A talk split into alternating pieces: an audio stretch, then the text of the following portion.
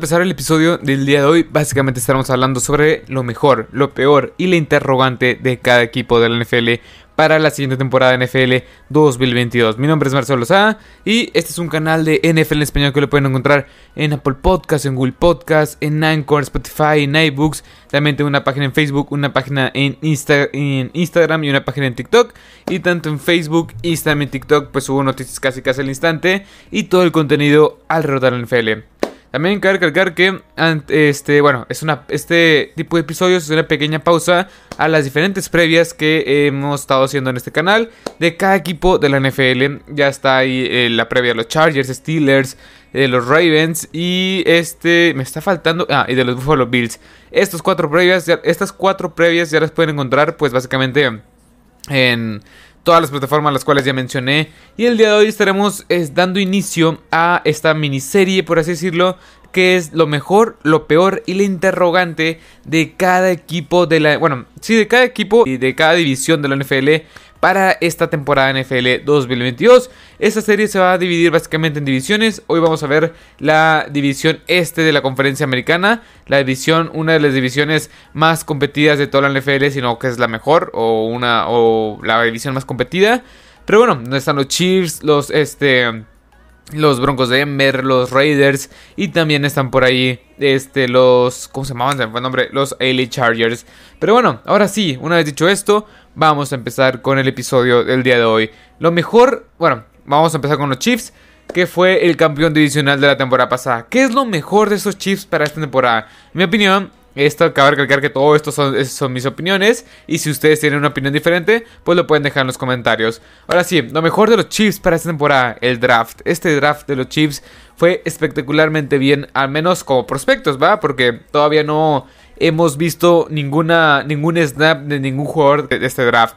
Pero bueno, me encantó el draft y creo yo que es lo más fuerte que tienen estos Chiefs para esta temporada. En la primera ronda, Trey McDuffie, un, un quarterback que va a ser casi casi de impacto inmediato. También este George Kalaftis en la primera ronda que me encanta. Junto con este Sky Moore en la segunda ronda que va a complementar muy bien este cuerpo de, de receptores. También Brian Cook, un safety, el cual va a ser muy buen complemento con Justin Reed, más que nada porque Brian Cook no es, no es un especialista en cobertura, es más un jugador el cual este, este, se me fue el coordinador defensivo de estos, eh, estos, de estos Kansas City Chiefs, pero me, emociona ver cómo este coordinador, de, eh, Steve Españolo, ya me acordé, Steve Españolo lo puede utilizar adentro y fuera de la caja, lo puede mandar de la nada, o sea, como este, este safety como Jamal Adams, que lo puedes mandar en cobertura, lo puedes tener ahí como, como tercer lanebacker, el cual creo yo que va a aportar muchísimo en esta defensiva que Ahorita estaremos hablando de la defensiva de estos Chiefs. También Leo Chenal me gusta mucho. Añadieron en la, en la quinta ronda a Darren Kinnard, que es un, es un tackle ofensivo de Kentucky, el cual va a aportar muchísima profundidad. Y en general, este draft de los Chiefs me encantó. Es un draft bastante nutrido de talento, que creo yo que va a tener piezas importantes, o bueno, que ya tiene piezas importantes y poco a poco va a ir este, metiéndose, pues básicamente piezas titulares en este roster de los Chiefs. Pero bueno, ¿qué es lo peor de estos Chiefs? La verdad es que el cuerpo de running backs. Creo yo que este cuerpo de running backs es muy deficiente. Tienes, eh, tienes ahí a Clyde, a Clyde Edwards que la verdad es que no ha sido este running back el cual le pueda dar el balón unas 25 veces eh, por partido, 25 toques por partido. Ha estado inconsistente en el tema de lesiones, baje de juego en las últimas dos temporadas, que fue básicamente el que fue lo seleccionaron hace un par de temporadas en el 2020, pues combinados la temporada 2020-2021 eh, suma 1320 yardas por tierra y un promedio de 4.4 yardas por acarreo. También tienes a Ronald Jones, que también no hizo mucho con los, con los Tampa Buccaneers, que en total en su carrera ha sumado 2174 yardas en cuatro, en cuatro temporadas con los Tampa Buccaneers, que la verdad su mejor temporada fue la 2020 que sumó poco más de 900 yardas, 978, estuvo cerca de romper la barrera de los 1000. Y la temporada pasada tuvo un, bajón de juego considerable, apenas promediando 4.2 yardas por acarreo y poco más de 420 yardas. Y tienes ahí a Jerry McKinnon, que también es un juego el cual es muy inconsistente, que tampoco ha demostrado mucho, que también Básicamente aporta mucho juego en el juego aéreo, pero por el juego terrestre no aporta nada. Y Derrick Gore que hizo medianamente bien las cosas la temporada pasada, pero en general este cuerpo de, running backs es bastante, bastante lamentable. ¿Y cuál es el interrogante de estos Chiefs para la siguiente temporada. La defensiva secundaria. Se te fue Justin Reed, se te fue, perdón, se te fue este Taren Matu, se te fue Charvaris Ward. Dos jugadores que encajaron muy bien en este sistema de Steve Españolo. Llega Trent McDuffie, que ya le eché flores hace un par de minutos. Pero la verdad es que el interrogante, es un prospecto, no sabemos nada de él. También tienes ahí a Justin Reed, que llega de otro sistema, que era el de los Texans, ahora llega a este sistema de los, de los, Kansas, de los Kansas City Chiefs. También está Brian Cook como otro safety, Juan Thornhill, que también no ha demostrado mucho, y la Jarus Smith, que es el otro cornerback titular. Y en general, este cuerpo de secundaria, esta secundaria luce bastante débil para esta temporada. No débil, pero está el interrogante de que sí puede ser bueno o puede ser malo, o sea, porque está es una combinación entre entre jugadores jóvenes que acaban de seleccionar con Brian Cook y este Trey McDuffie y jugadores nuevos como Justin Reed que acaba de llegar procedente de los Texans. Después, pasemos con los Denver Broncos. ¿Qué es lo mejor de estos Broncos de Denver para esta temporada? Y sin duda alguna pues es básicamente Russell Wilson. Russell Wilson es el mejor elemento que tienen estos Broncos de Denver para esta temporada. Es la pieza faltante que les faltaba básicamente a estos Broncos de Denver para ser un equipo competitivo y contendiente a playoff con este gran roster. Es, un juego el cual básicamente tienes una mejoría a lo que tenías, a lo que tenías la temporada pasada con T. Bridgewater, con Brett Ripien, con Drew Law, con todos estos quarterbacks este, esto, este, estos carruseles de corebacks que ha tenido en los últimos, bueno, desde que se retiró Peyton Manning hace poco más de 7 años, 5 años, sí, en 2015.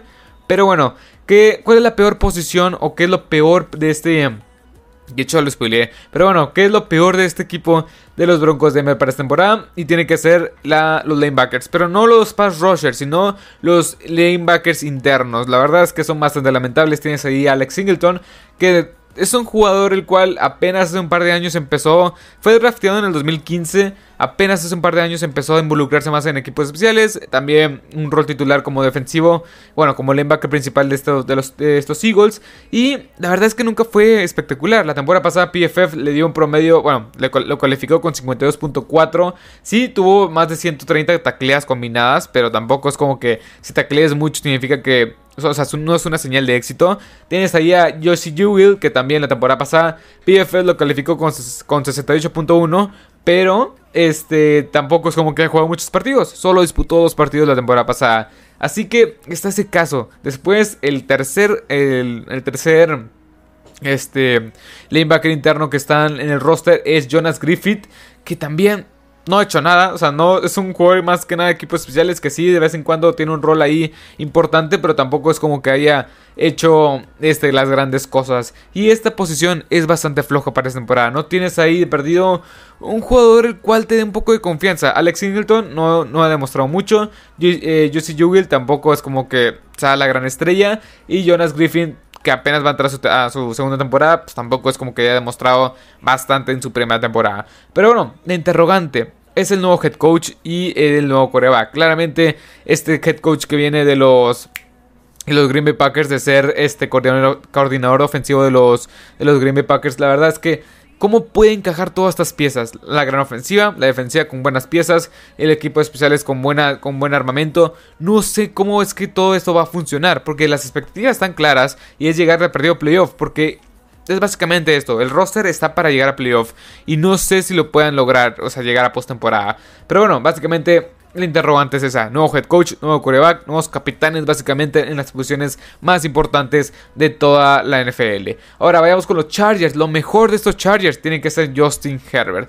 A pesar de las malas decisiones de este Brandon Staley de temporada pasada pues, y de la temporada pasada con este con este, ah, se me fue el coordinador ofensivo de los Lions, o sea, que fue coordinador ofensivo de los Lions, que antes de ser coordinador ofensivo de los Lions de la temporada pasada, fue head coach de los Chargers, que se me fue, que se me fue el nombre.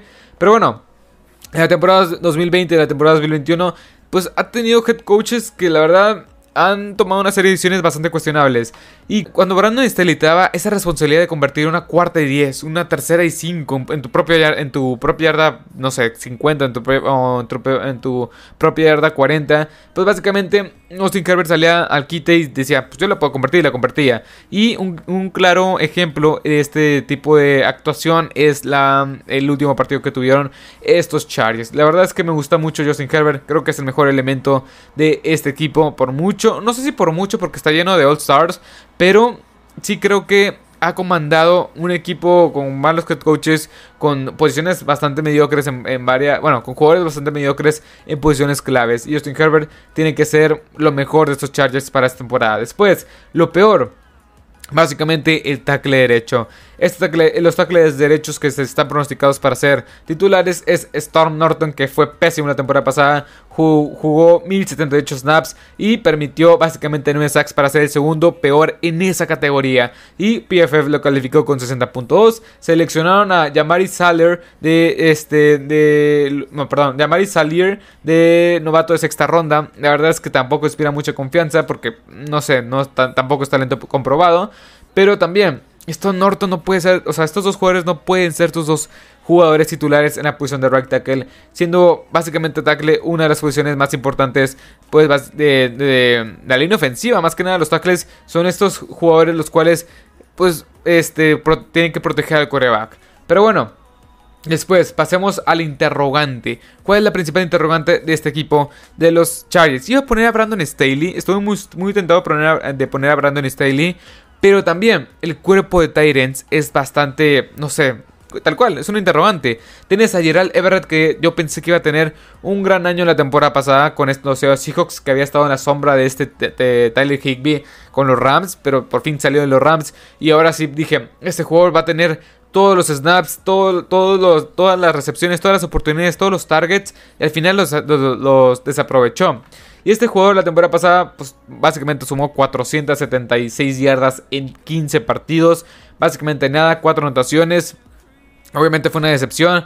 Como segundo Tyrant tienes a Donald Parham, que también es un Tyrant que no lo usan mucho. Más que nada para bloquear en ocasiones como Tyrant en, Red Zone, porque es un Tyrant bastante alto. Pero también no he demostrado mucho. La temporada pasada sumó 190 yardas y, y 3 anotaciones. Así que no sé esta posición sí es importante para un coreback como Justin Herbert que apenas va a, entrar a su tercera temporada y no sé qué pensar sobre este tipo, o sea, sobre esta posición que la verdad es que no tienen, no tienen jugadores básicamente buenos y no sé si Gerald Everett va a poder dar el ancho.